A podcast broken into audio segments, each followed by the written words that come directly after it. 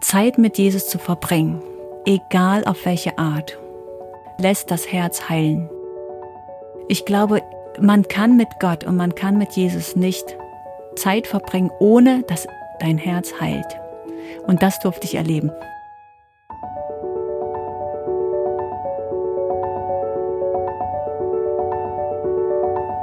Der Flügelverleih.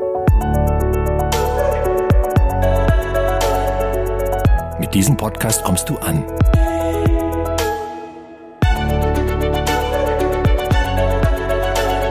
Bei Gott und bei dir.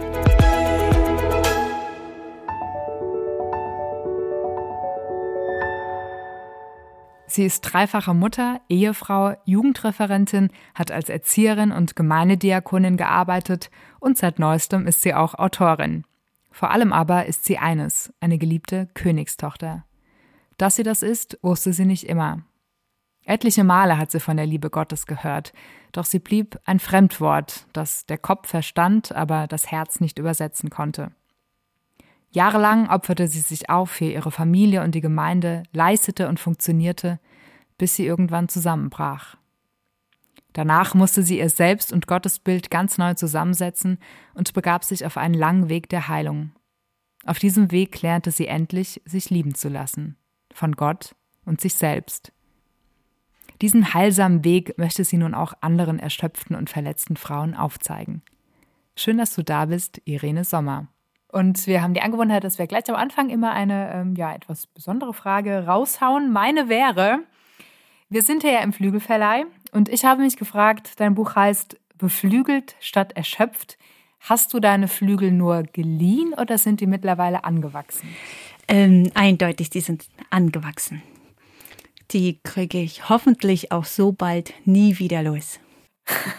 Sehr schön, das habe ich mir fast gedacht, nachdem ich deine Geschichte ja kenne. Dein Buch beginnt ja damit, dass du in einem Krankenhausbett liegst und dich fragst, wie du da hingekommen bist. Was war passiert? So ganz genau habe ich es ja nicht begriffen, warum ich, was passiert war und was mich dahin gebracht hat.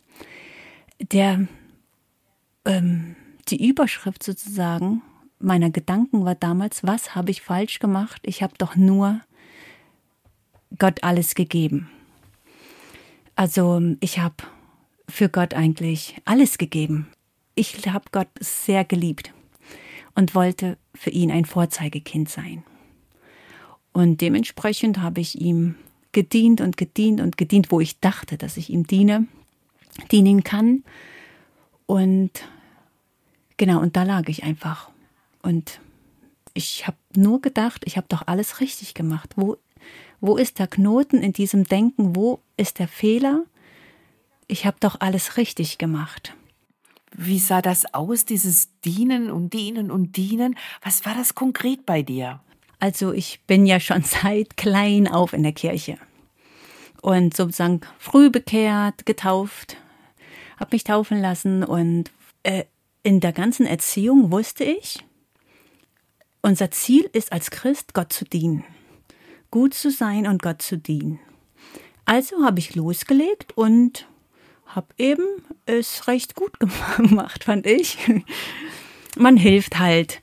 Man äh, versucht überall zu helfen. Man versucht wirklich die christlichen Werte zu leben, nicht zu lügen, nicht zu hintergehen, immer positiv zu sein, sein Bestes zu geben, ähm, keine Schwäche zu zeigen und genau für alle und jedem da zu sein. Das war jetzt in der Hinsicht mein Bild vom gutem Christsein. Ich fand es so spannend oder was mich auch so berührt hatte. Ähm, du hast ja geschrieben, du hast auch schon seit klein auf eben von der Liebe Gottes gehört und hast auch auf Postkarten, Kalendern, überall in deiner Wohnung dir diese Liebe immer wieder selbst zugesprochen oder, oder dich immer wieder an diese Liebe erinnert durch die Worte, die da standen. Aber trotzdem sind sie irgendwie nicht in deinem Herzen angekommen. Kannst du sagen, warum oder hast du eine Erklärung gefunden, warum das so war, warum da so eine Blockade zwischen Kopfwissen und, und Herzverstehen war damals? Ja, ich glaube, das Problem lag darin, dass die Christen um mich herum und ich auch selber, ne, also überhaupt in meinem Umfeld, wir haben alle gelernt, mit dem Verstand zu begreifen, Gott ist die Liebe. Und wenn du damit aufwächst, Gott ist die Liebe, dann ist es ein sehr, äh, ein Satz, der langsam leer ist. Der hat keine, keinen Inhalt mehr, weil es so ein, hört sich blöd an, aber aus, wie ausgelutscht ist. Genauso wie Gnade Gottes oder Liebe Gottes. Das war so ein allchristliches Wort, was man immer sagt und den ich auch natürlich auch immer gebraucht habe für andere.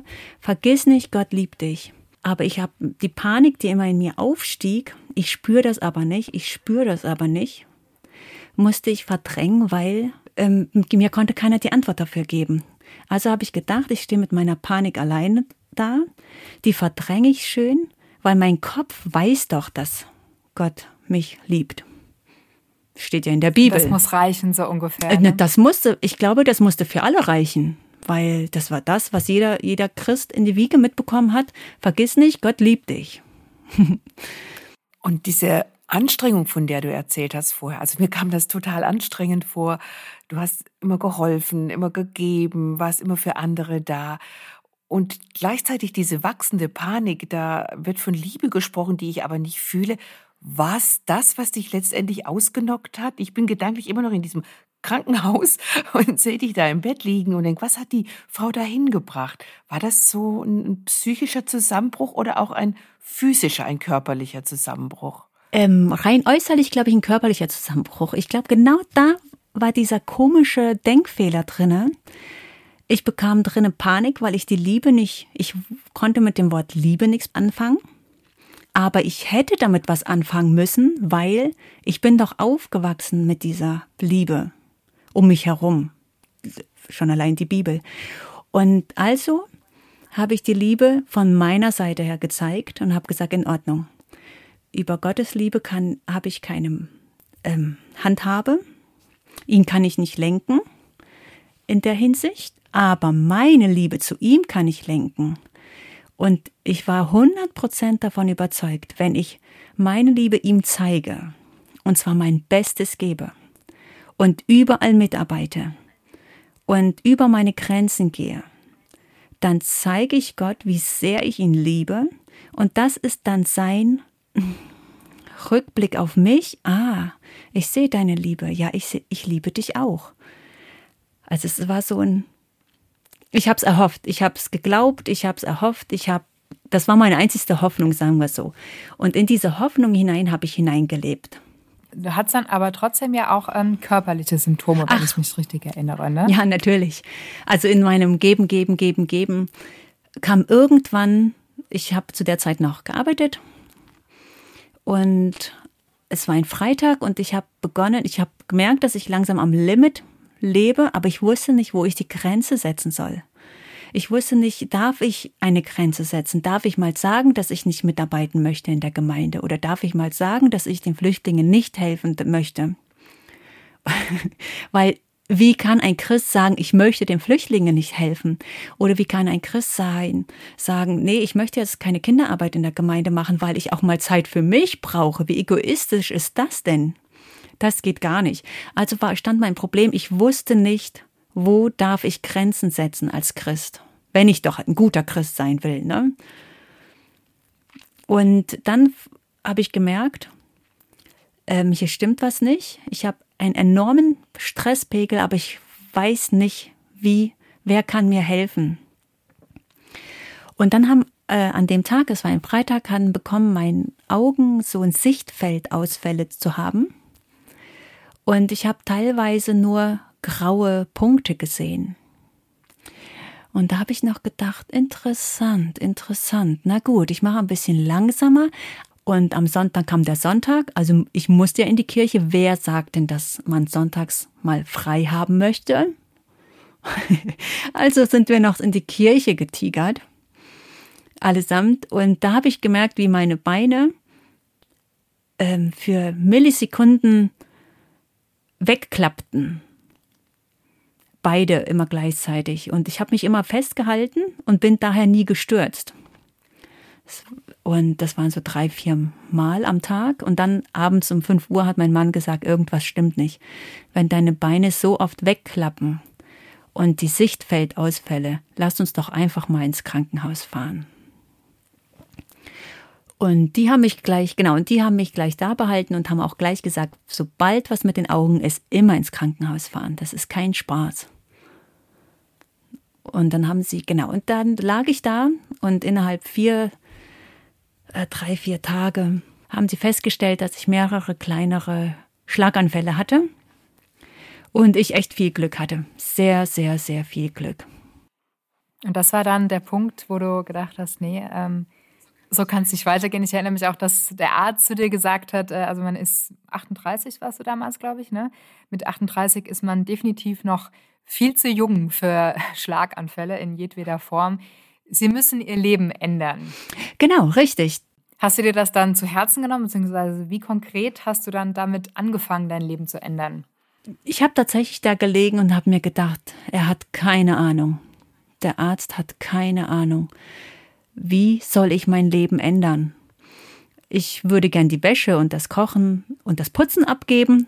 Da, das würde ich sofort abgeben. Verstehe ich. Ja.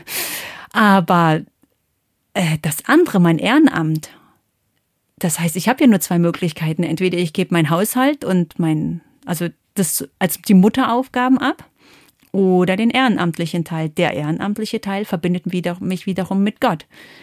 Und da lag ich und es, als ich begriff, dass ich das eine nicht abgeben kann, weil ich Mutter bleibe, habe ich tatsächlich Panik bekommen, weil ich wusste, der einzige Bereich, den ich abgeben muss, ist der ehrenamtliche Bereich.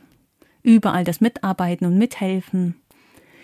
Und da bekam ich tatsächlich Panik, weil ich wusste, ein Christ, der nichts macht, wie soll Gott denn stolz auf mich sein oder wie soll Gott mir denn sagen, dass er mich liebt? Beziehungsweise, weil ich habe ja gar nichts zu geben. Dann wird sich ja Gott noch mehr von mir abwenden, wo er doch jetzt schon kaum mir Aufmerksamkeit gibt oder seine Beachtung schenkt. So hatte ich zumindest das Gefühl. Ich buhle einfach um seine Aufmerksamkeit und die kam ja auch nicht. Die kam auch schon die ganze Zeit nicht. Aber ich wusste, das kleine bisschen, wo ich mich ihm näher fühle, indem ich einfach so tue, als ob ich für ihn alles tue, da fühle ich mich ihm ja doch noch ein bisschen näher, als gar nichts für ihn zu tun und zu wissen, er lässt mich los und ich werde fallen und fallen und fallen und keiner wird mich mehr halten können. Das klingt wirklich nach, nach Panik, weil da war ja nichts, äh, was dich hätte fangen können in deinem, in deinem Glaubenskonstrukt, weil du dich nur über das, was du getan hast, definiert hast. Ja. Was, was war denn für dich dann, was war für dich der Game Changer in dieser Sache? Von der Panik, von dieser Angst, von dieser schieren Verzweiflung zu dem, wie es heute ist, zu sagen, ich muss gar nichts bringen und selbst wenn ich mir nicht ein Bein rausreiße für Gott, er liebt mich trotzdem. Ähm, ich glaube, der erste Schritt auf ein Umdenken war, als ich dort in eine, zu einer Seelsorgerin gegangen bin im Krankenhaus und die Frau mir tatsächlich ins Gesicht gesagt hat, äh, Frau Sommer, Gott interessiert sich für Ihre Werke überhaupt nicht. Das sind Sie alleine, die sich dafür interessieren. Denken Sie wirklich, Gott braucht Sie und Ihre Werke für diese Welt? Und das fand ich so hart. Und damit hat sie aber nicht geendet. Sie hat noch gemeint, ähm, Frau Sommer, Gott möchte doch nur sie haben, ihr Herz. Gott will gar nicht ihre Werke haben, Gott möchte nur ihr Herz. Und dann bin ich wieder in mein Zimmer gegangen und habe geweint, weil ich gemerkt habe, ich habe ja gar nichts. Ich habe ja gar nichts und Gott braucht tatsächlich nicht meine Werke. Also diese Erkenntnis, was glaubt mein Herz eigentlich? Mein Herz hat tatsächlich geglaubt, er hat mich erschaffen, damit ich ein kleines, fleißiges Wichtelbinde für ihn die Liebe und alles weiterträgt. Aber dass er mich erschaffen haben könnte, nur um meiner selbst, das war ein neues Thema, komplett neu, unbeschriftetes Buch, was mir nichts sagte. Ich konnte damit wirklich nichts anfangen. Was heißt es, um seiner selbst geliebt zu werden? Du hast ja auch ähm, wahrscheinlich aufgrund deiner Geschichte, auf die ich dich gleich mal ansprechen möchte, ein bisschen von vornherein schwieriges Verhältnis zum Thema Liebe und geliebt werden. Und man kann ja aus heutiger Sicht, denke ich, auch sagen, dass dein Glaube, so wie er damals war, einfach nicht gesund war und dass es Gründe gab, warum du ähm, ja so ein verzerrtes Bild von, von der Liebe Gottes hattest. Ähm, ja, was ist da in deiner Vergangenheit passiert? Wenn du darüber sprechen möchtest, kannst du natürlich. Klar, nee, das ist in Ordnung. Ich glaube, dass jedes Menschenkind oder jeder Christ äh, ein Stück weit ein verzerrtes Bild von Gott hat, weil er, es sei denn, er hat ihn tatsächlich schon reflektiert und drüber in sein Herz hineingehört, was glaubst du mein Herz wirklich über Gott?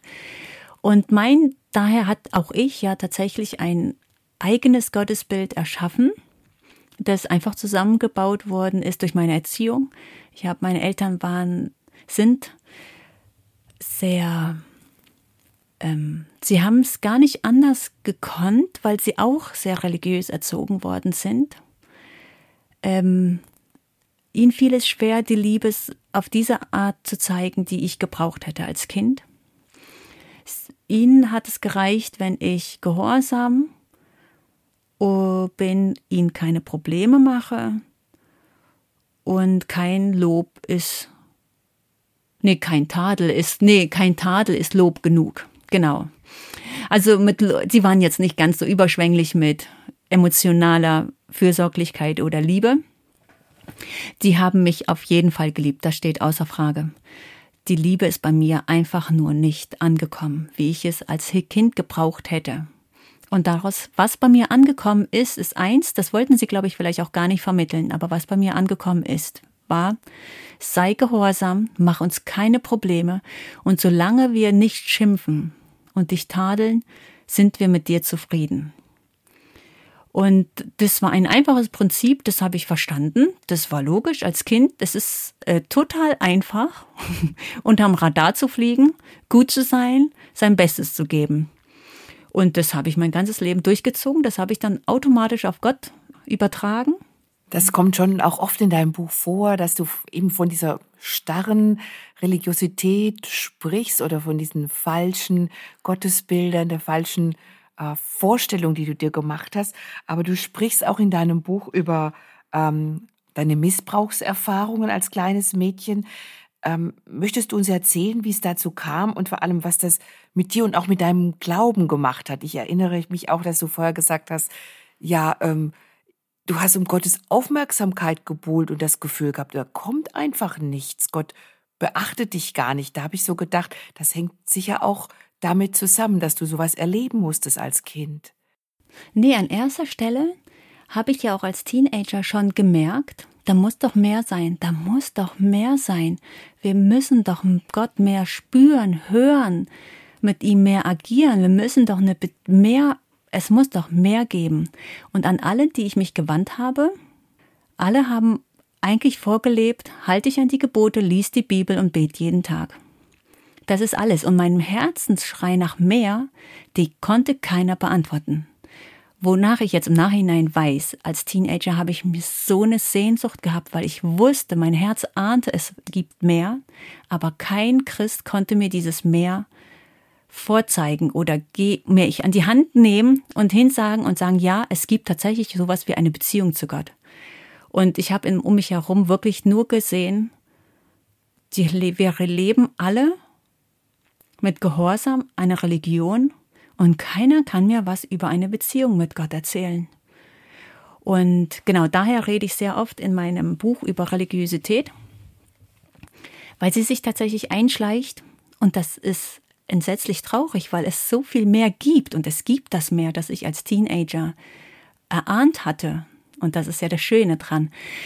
Aber zum zweiten Punkt zurückzukommen, ähm, ja, ich glaube nicht, dass der Missbrauch ein Thema für meine Religiosität hatte, aber dadurch, dass ich als Kind sexuell missbraucht worden bin, tatsächlich von einem Christen, der ähm, viel auf Gebote Wert gelegt hatte und nach außen hin musste alles stimmen, die Kleidungs, wie man redet, wie man sich äh, Bibel liest und halt alle Gesetze, die man so als Normalchrist kennt. Das Bild nach außen muss stimmen als Christ. Und das war tatsächlich ein Gemeindemitglied, der mich dann sexuellen Missbrauch hatte. Und das Fatale ist, glaube ich, der Missbrauch, Missbrauch an sich zerstört tatsächlich fast jede Frau. Egal welches Alter, egal wie oft es passiert ist, es ist ein gravierender Einschnitt in ein Leben. Wenn aber so ein Missbrauch von einem Christen passiert, äh, werden zwei fatale Einschläge ins Leben ähm, gebracht. Nicht nur, dass man seinen Selbstwert verliert oder den Halt verliert, ich habe keine Ahnung, was man da alles zerstören kann, sondern auch man verbindet diesen Missbrauch oder diesen religiösen Mann, verbindet man automatisch mit Gott, weil man ein Kind ist. Ein Kind sieht jeden religiösen, den Pastor, den Vater, den, den Onkel, also jedes religiöse in der Kirche aktives Mitglied verbindet ein Kind automatisch mit Gott. Weil es das Einzige ist, was es sieht und was es mit Gott verbinden kann. Wenn sie über Gott reden, aha, dann sind sie ja wahrscheinlich ein Teil von Gott.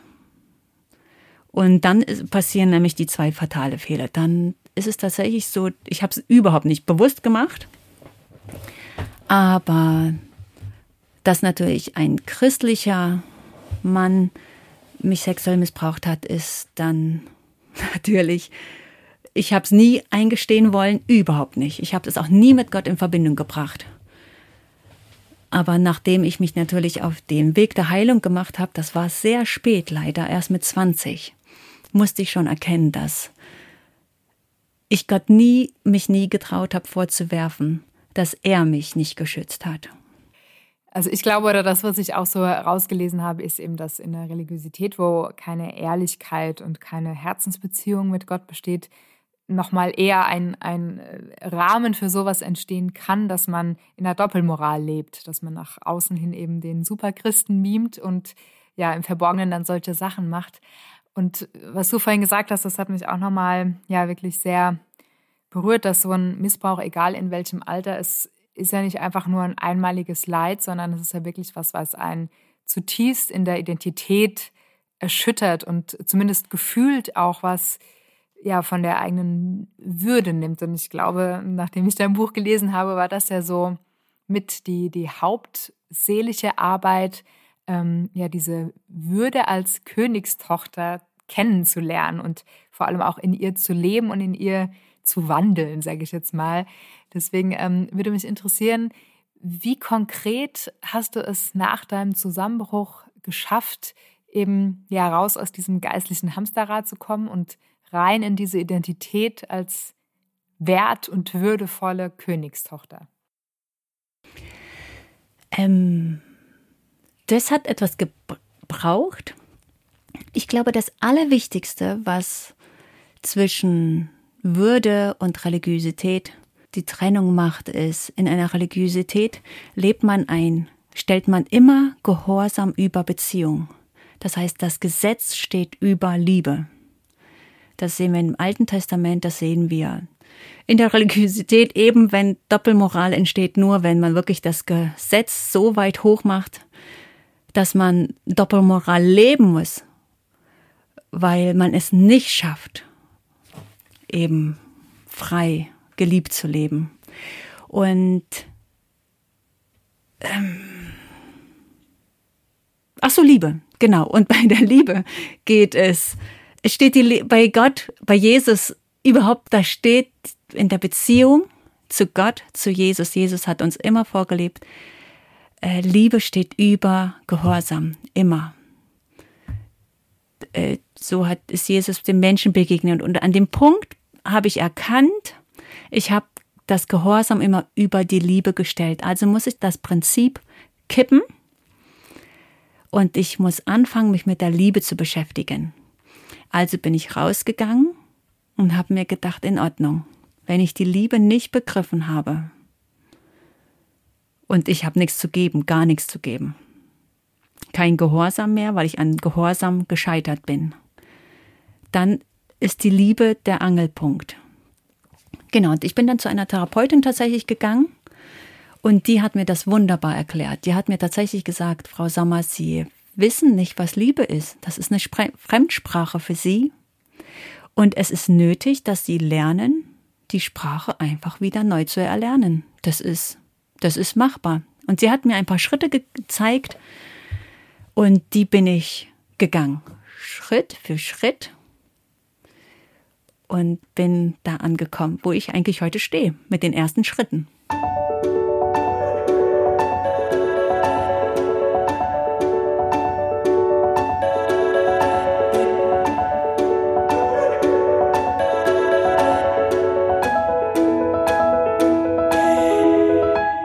Was, waren das so konkret für Schritte oder, oder Übungen, um eben die Liebe, ich sag mal, ähm, greifbarer für dich machen zu können? Eben, ich glaube, das Zauberwort war greifbar machen. Wir hatten, wir, ich hatte so viel Verstandesliebe äh, in mir, also diese biblische vom Verstand her. Ich hatte so vom Verstand her habe ich alles begriffen. Die Bibelstelle, die Bibel, Gottes Liebe, alles. Aber nichts davon ist in mein Herz gerutscht. Und die ersten Schritte waren tatsächlich, ähm, beschäftigen Sie sich mit Jesus. Verbringen Sie Zeit mit Jesus. Jesus ist die Person in Liebe. Und ich bin noch immer begeistert, weil ich tatsächlich jeden Tag, ich habe über drei Monate jeden Tag Zeit mit Jesus verbracht. Auf einer Wiese. Erst war ich ein Kind, weil. Also imaginär? Imaginär. tatsächlich ähm, Wiese? Ja, naja, ich habe, nee, nee, in meinem Wohnzimmer oder in meinem Bett meistens. Meistens, wenn ich aufgewacht bin, eine halbe Stunde, wenn ich ins Bett gegangen bin, eine halbe Stunde und mittags über ebenfalls eine halbe Stunde. Ich habe einfach meine Augen geschlossen und ich habe mich mit Jesus auf einer Wiese begegnet, bin mit ihm auf einer Wiese zusammen picknicken gegangen. Und das mache ich bis heute noch. Ich habe einfach Zeit mit ihm verbracht zu Beginn war es interessant, weil ich ihm tatsächlich als Kind begegnet bin. Also wenn ich meine Augen geschlossen habe, habe, wie die Therapeutin es meinte, nehmen Sie Ihr Kind mit. Dieses verletzte Kind in einem. Mein Kind wurde ja geschundet und mein Kind ist missbraucht worden. Also nicht mein Kind, sondern mein inneres Kind. Ne, ich als Kind wurde missbraucht. Das heißt, dort lag so ein großer Schaden und ich bin groß geworden und lebe jetzt als große Irene und habe den Schaden einfach eingepackt. Und aber der Schaden war ja noch da beim kleinen Kind. Und so habe ich äh, die kleine Irene einfach mit auf die Wiese genommen. Und es war interessant, weil die kleine Irene zu Beginn mit Jesus gar nicht geredet hat. Das, und Jesus mit ihr auch nicht. Und erst nach zwei Wochen hat Jesus angefangen, von meinem Herzen mit ihr zu reden. Und also er hat, ich habe ihn vielleicht zu Beginn reden lassen, so von Herz zu Herz. Man weiß ja, dass den Charakter Jesu kennt man als Christ. Und zu Beginn habe ich ihn reden lassen, von Herz zu Herz. Und Irene hat ihm auch geantwortet oder eben auch nicht. Nach zwei Wochen konnte ich sogar Mittagsschlaf auf dieser Wiese neben Jesus machen. So hat habe ich angefangen, ihm zu vertrauen. Also, worauf ich hinaus möchte, ist eigentlich einfach Zeit mit Jesus zu verbringen, egal auf welche Art. Heil, lässt das Herz heilen. Ich glaube, ich, man kann mit Gott und man kann mit Jesus nicht Zeit verbringen, ohne dass dein Herz heilt. Und das durfte ich erleben. Ähm, ich habe mir so überlegt, das wünschen sich ja sicher viele Menschen oder wenn ich so in mich reinhöre, diese Zeit mit Jesus zu verbringen.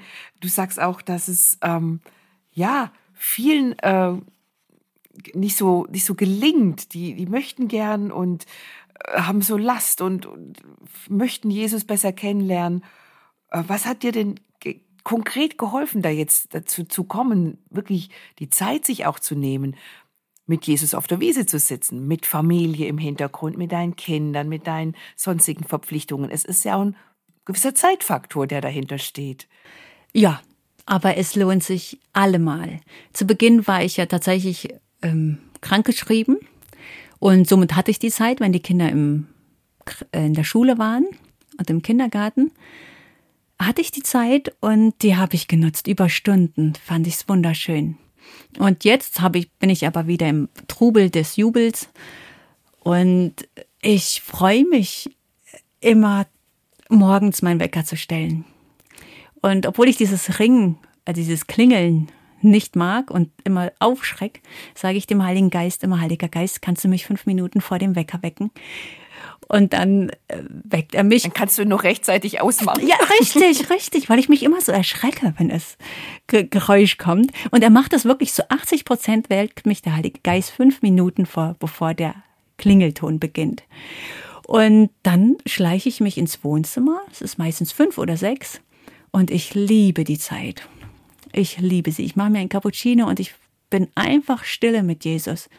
Das sind sozusagen meine morgendliche Zeit mit Jesus. Aber ich merke, dass ich gar nicht, wenn ich in der Leichtigkeit leben möchte, die ich erfahren habe und in die ich auch eintauchen, eintauchen durfte, komme ich überhaupt nicht drum rum. Ich verbringe mehrmals Zeit am Tag mit Jesus, weil ich davon zehre. Ich ziehe mich immer zurück, wenn ich merke, ich bin sehr unruhig, sei es Sorge oder sei es, weil das um mich ja so unsagbar hektisch ist und viele Entscheidungen getroffen werden müssen, äh, mache ich mir tatsächlich entweder kurz ein Cappuccino oder gehe ohne Cappuccino ins, ins Schlafzimmer und schließe meine Augen und setze jetzt heißt ich wieder Jesus vor mein ans andere Bettende atme dreimal und unterhalte mich wieder mit ihm, wie er die Situation sieht. Ist sie wirklich so dramatisch, wie, wie ich das jetzt empfinde? Oder was mache ich mit den Sorgen? Was mache ich mit der Schnelligkeit? Und Jesus bringt mich immer zur Ruhe.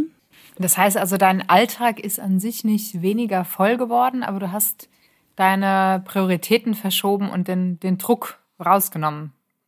Gerade auch in deiner Gottesbeziehung. Kann man das so zusammenfassen? Ähm, mein Alltag ist tatsächlich ruhiger geworden, aber von mir aus. Ich glaube, von draußen, meine Freunde oder meine Familie würde nicht denken, dass ich mich geändert hat oder mein Alltag sich geändert hat. Ich merke aber, dass in mir alles geändert ist. Ich habe einen Frieden, durch den, äh, in den ich durch den Tag gehe, eine Leichtigkeit, mit der ich Entscheidungen treffe und ich lasse mich überhaupt nicht mehr so aus der Ruhe bringen. Weil, was kann mir schon passieren, wenn Jesus auf meiner Seite ist? Gar nichts.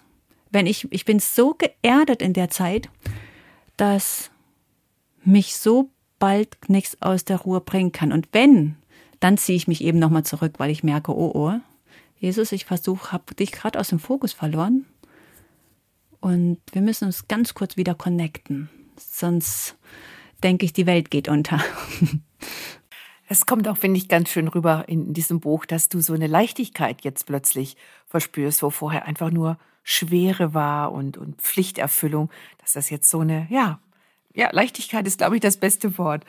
Ähm, volle Aufmerksamkeit hast du bei mir bekommen in deinem Buch, ähm, als du über die Macht der Worte geschrieben hast. Ich bin ja auch jemand, der Worte sehr liebt. Du hast nämlich drei heimliche Begleiter ausgemacht, so nennst du das in Anführungszeichen, die im zwischenmenschlichen Bereich großen Schaden anrichten können. Und zwar sind das Lästern, Kritik und Richten. Mich würde zunächst mal interessieren, ähm, ganz kurz einfach, worin unterscheiden sich diese drei voneinander, so in deiner Wahrnehmung? Ähm, ich glaube, von der Personengruppe unterscheiden sie sich einfach unter Freunden richtet man selten, sondern unter Freunden beginnt man zu lästern. Unter Freundinnen vielleicht. Ähm, das habe ich einfach beobachtet. Und das Richten, da trifft es die Personengruppe eher so im Zwischenchristlichen, ähm, dass wir Christen sehr, sehr gerne richten. Also mit den Geschwistern beieinander oder den Nichtgeschwistern. Und das dritte war kritisieren, ne? Ja. Kann mhm. sein? Kritik. Kritik, genau. Oh, und die trifft man natürlich im Eheleben am besten. am ehesten. Also über deinen Mann lästerst du ja nicht groß, ne? Über deinen Mann richtest du auch meistens nicht. Was ganz, ganz, ganz oben steht, ist halt tatsächlich Kritikgeist. Und den habe ich so oft beobachtet. So oft. Und ich habe so einen großartigen Mann, der von Anfang an gesagt hat, stopp, was machst du hier gerade? Und das hat mich zu Beginn sehr oft wütend gemacht. Und dann habe ich aber mit ihm wachsen dürfen und tatsächlich sagen können, wow, der Richtergeist macht wirklich vieles kaputt. Ich war zu Beginn unserer Ehe, weil ich es auch halt auch nicht anders kannte von meinen Freunden, man richtet ganz schnell. Und ich war im Augenverdrehen sehr gut und im Kritisieren, oh, was er alles falsch eingekauft hat. und mein Mann war so großzügig und so liebevoll und hat immer wieder gesagt, Irene, ich bin 38 Jahre alt oder 35, egal, ne? Das hat früher war ja unter 30 noch, ne? Irene, ich bin ein eigenständiger Mann, ein eigenständiger Mensch. Und es ist nicht schön, was du gerade machst. Und zu begreifen, ja, wie kann ich mich denn über dich erhaben und über dich urteilen oder kritisieren, wenn du doch auch ein eigenständiger Mensch bist, der mit Gott geht und der versucht, einfach liebevoll durchs Leben zu gehen. Also genau, also das, ähm, die Kritik, die habe ich mir ganz schnell abgewöhnen müssen und ich bin meinem Mann sehr, sehr dankbar, weil es eine Ehe so viel harmonischer und angenehmer macht, wenn man den anderen stehen lassen darf und sagen, in Ordnung, dann hast du eben das eingekauft, was du für richtig hieltst. Hauptsache, du hast meine Punkte auch noch mitgedacht. das hat ja auch so ein bisschen, also ich finde sowieso, dass ähm, Liebe, wenn sie gesund ist, immer so eine Wechselwirkung ist oder in, in drei Richtungen geht. Also zu Gott, zu mir selbst und zu meinem Nächsten, aber auch von Gott, von meinem Nächsten ja. und von mir selber kommen muss. Und ich kann mir vorstellen, dass es auch leichter gegangen ist oder leichter geht, andere zu lieben, so wie sie sind, wenn man sich selbst mehr geliebt weiß. Ja. Würdest du das bestätigen? Hast du das auch so erlebt, dass du gnädiger werden konntest, weil du selbst mehr verstanden hast mit deinem Herzen, was Gnade und Liebe bedeutet? Oh, auf jeden Fall ich glaube überhaupt, äh, um ganz kurz nochmal zum Thema davor, nochmal kurz auf die Leichtigkeit in meinem Leben. Ich glaube, die gesamte Leichtigkeit, wir hätten auch das Buch nennen können, das Herz korrigiert oder irgendwas mit dem Herz, denn die Leichtigkeit kam ja tatsächlich daher, dass ich das Herz begriffen habe. Ich habe mir das Herz angeguckt. Und ich glaube, wenn du mit dir hart ins Gericht ziehst, wenn du eigentlich dich überhaupt nicht liebensfähig fühlst, nicht geliebt fühlst, nicht wert fühlst, dann strahlst du das nach außen hin. Und wenn du einem Gott nicht vertraust, weil Gott eigentlich zornig ist, weil wir genug alte testamentale Geschichten gehört haben, wo eben Gott auch zornig ist, wo Gott eben einen nicht gehalten hat, wo Gott einem nicht beschützt hat, aber unsere wir immer nur lernen, Gottes Liebe, Gottes Liebe. Und unser Verstand sagt Gottes Liebe, aber unser Herz schreit und sagt, nein, nein, nein, ich habe andere Erfahrungen gemacht. Dann ist es an der Zeit, innezuhalten und zu sagen, stopp. Das sind zwei verschiedene Welten. Und wir leben unser Leben aus unserem Herzen heraus. Was unser Herz glaubt, dem geht das Leben über. Das ist genauso wie mit der Macht der Worten. Unsere Worte spiegeln einfach nur unser Herzensglauben wider. Wenn wir hart zu anderen sind, dann sind wir auch hart zu uns. Wenn wir den anderen nicht stehen lassen können, über sie richten, dass sie nicht richtige Christen sind oder dass sie falsch sind und das oder lästern, egal, dann hat unser Herz ein Problem. Dann ist unser Herz mit uns selber sehr hart im Gericht. Und wenn wir uns voller Sorgen sind, dann hat auch unser Her ist der Ursprung unserer Sorgen, ist unser Herzensglaube über Gott. Und deswegen, das macht, glaube ich, das, die Leichtigkeit im Alltag aus. Wenn dein Herz begreift, dass du unsagbar geschützt bist, dass du bewahrt bist, dass du geliebt bist, dass Gott dich niemals fallen lässt, dass Gott dich den ganzen Tag schon vorbereitet hat, dann hast du eine Leichtigkeit in dir und eine Sorge kann dich nicht umkippen. Das ist der Unterschied, den ich erfahren durfte. Ich habe mein Herz gegründet und die Zeit mit Jesus hat natürlich enorm dazu beigetragen, weil Jesus mir gezeigt hat, was das Wesen Gottes ist. Jesus war auf der Erde drei Jahre und er hat nur ein Ziel gehabt, den Menschen zu zeigen, wie sehr Gott uns liebt und dass er pure Liebe ist, dass er vergibt, dass er schon längst vergeben hat. Und wissen, wisst ihr, Und ich glaube, diese Leichtigkeit kommt aus unserem Herzen. Mehr als alle, alles behüte dein Herz. Und egal, was jetzt kommen würde, irgendein Drama oder wirklich eine schlimme Not, wie ein Unfall, so wird mich das nicht mehr haltlos machen, weil mein Herz weiß, egal warum dieser Unfall jetzt passiert ist, über diesem Unfall ist ein großer Gott, der pure Liebe für mich und meine Familie empfindet. Also wenn, wenn ich dich jetzt anhöre, Irene, das ist einfach, das ganze Buch ist eigentlich die Geschichte einer großen Herzenstransformation. Ja. Von diesem starren, äh, strenggläubigen, religiösen Geist hin zu dieser Freiheit, zu dieser Liebe, zu dieser Herzensbeziehung mit viel Gemeinschaft, viel Austausch. Und jetzt habe ich nämlich eine Frage ne, auch an meine Kollegin, an die Desiree. Desiree, du hast ja das Buch quasi entdeckt, du hast es betreut als Lektorin. Was war denn der Punkt bei dir, wo du gedacht hast, das möchte ich gerne, dass das mehr Leute lesen, das soll veröffentlicht werden. Was hat dich gecatcht an dieser Geschichte von Irene? Ja, mich hat ähm, vor allem eben gecatcht, das, was du auch gerade beschrieben hast, dass man wirklich gemerkt hat, wie du diese äh, Herzenstransformation durchlebt hast und was das für Auswirkungen in deinem Leben hatte.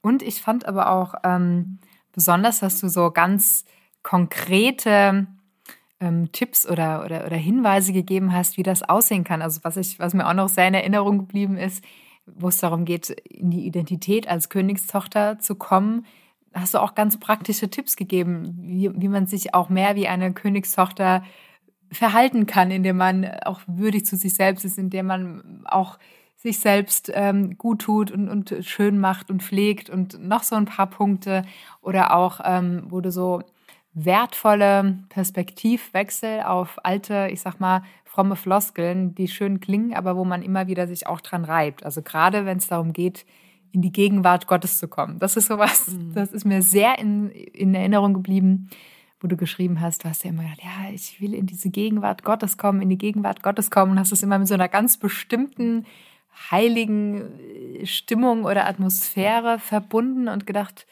du musst da irgendwie hinkommen, bis du dann irgendwann realisiert hast, nee, ich, also ich bin ja schon er ist schon da. Ja, und also ich finde diese, diese vielen kleinen Umdenkmomente, die ähm, fand ich einfach sehr äh, faszinierend und, und hilfreich, weil ich einfach glaube, dass viele Christinnen gerade ähm, ja, Gefahr laufen, erschöpft zu werden und nicht beflügelt zu sein. Hm. Irene, an dich ähm, abschließend noch eine Frage. Gibt es denn so einen Bibelvers, der dir selber immer wieder Flügel verleiht, so ein Lieblingsherzensvers? Ja, aber darf ich kurz zu Desiree davor was sagen und danach sage ich, beantworte ich dir diese Frage, gell? Weil ich bin ja eine Leseratte und ich habe alle christlichen Bücher verschlungen, die versprachen von Liebe irgendwie die mir eine Gegenwart versprachen oder Liebe oder Gott hört. Ich habe so viele Gott hört, also Gott hören Bücher gelesen oder Gott liebt dich Bücher gelesen, weil ich ja gemerkt habe, bei mir stimmt was nicht. Ich begreife das nicht. Und ich habe so viele Bücher gelesen und ich habe nach jedem Buch das Buch zugeschlagen und gedacht, und jetzt? Wie, wie, wie, wieso sagt er denn, hör auf Gottes Herz, er redet mit dir und er hat mir aber nicht gesagt, wie? Und er hat mich nicht an die Hand genommen. Und so oft war ich so enttäuscht, weil ich nicht begriffen habe, was er meint. Ich habe nicht begriffen, wie ich das praktisch umsetzen kann. Und das hat mich immer an den Büchern gestört. Ich habe so viel Geld dafür ausgegeben und die haben mich nicht an die Hand genommen, um mich dorthin zu führen, was sie dort erklärt haben. Es waren so viele christliche Floskeln, die ich ja natürlich kannte, weil ich doch großartig christlich erzogen worden bin. Aber das waren alles nur Floskeln, die mir nichts Praktisches gegeben haben. Und ich habe, als ich mein Buch schrieb, war, wusste ich eine Sache. Die, das wird das praktischste Buch, das ich je gelesen habe.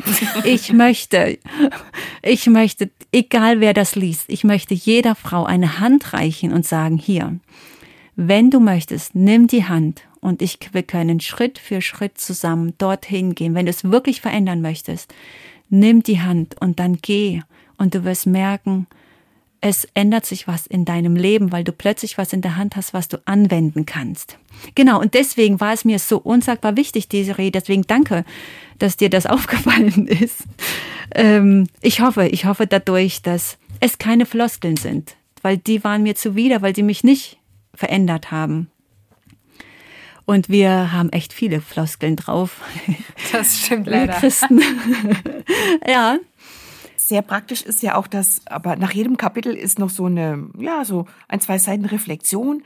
Kurz nachgedacht, tief eingetaucht. Da kann man dann selber als Leserin nochmal reflektieren. Habe ich verstanden, worum es geht? Wie sieht es bei mir selber aus?